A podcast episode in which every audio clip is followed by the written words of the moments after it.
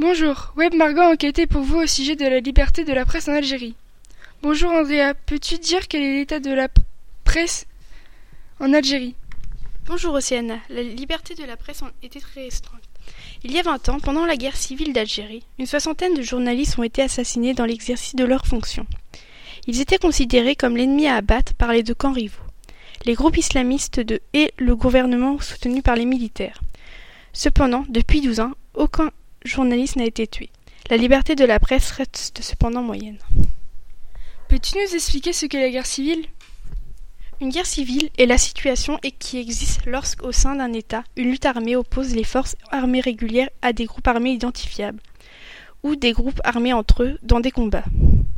Le conflit d'Algérie commença en décembre 1991, quand le gouvernement, craignant de perdre le pouvoir pour éviter une victoire du Front islamiste du salut, FIS, après l'interdiction du FIS et l'arrestation de milliers de ses membres. Différents groupes de guérillas islamistes émergèrent rapidement et commencèrent une lutte armée contre le gouvernement. Ils étaient constitués en plusieurs groupes armés, dont les principaux étaient le mouvement islamique armé, MIA, basé dans les montagnes, et le groupe islamique armé GIA, basé dans les villes. Les islamiques ont au commencement visé l'armée et la police, mais certains groupes s'attaquèrent également aux civils. Le conflit se termina à la fin des années 1990 et la vie politique algérienne est alors apaisée. Quelle est la place de l'Algérie dans le classement fait par les Reporters sans frontières? La liberté de la presse en Algérie est, restée difficile. L'Algérie a gagné quatre places dans le classement annuel des Reporters sans frontières de 2014, en se plaçant à la 121e place tandis qu'en 2013 elle était à la 125e place.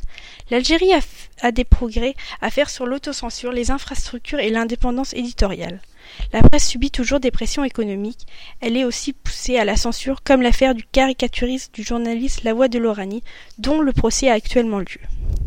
Le procureur a requis de 18 mois de prison ferme et une amende de 200 000 dinars pour les dessins dans lesquels apparaissait le président de la République, mais qui n'ont pourtant jamais été publiés. Qui est à l'origine de toutes ces menaces? L'origine des menaces est faite par l'État afin de garder certaines choses secrètes qui pourraient discréditer le gouvernement. L'État fait des pressions économiques sur les médias indépendants. Ces derniers sont garantis par les indépendances financières et la capacité d'imprimer et de distribuer le journal sans faire appel aux installations d'impression et de distribution contrôlées par l'État. Les médias indépendants ont commencé à investir dans les réseaux de distribution et plus tard dans les outils d'impression. Chaque centime gagné était réinvesti dans l'entreprise. Cette stratégie a eu beaucoup de succès et le journal s'est développé. L'État a fait des procès et a eu recours à des agressions physiques envers les journalistes pour qu'ils gardent le silence sur certaines informations.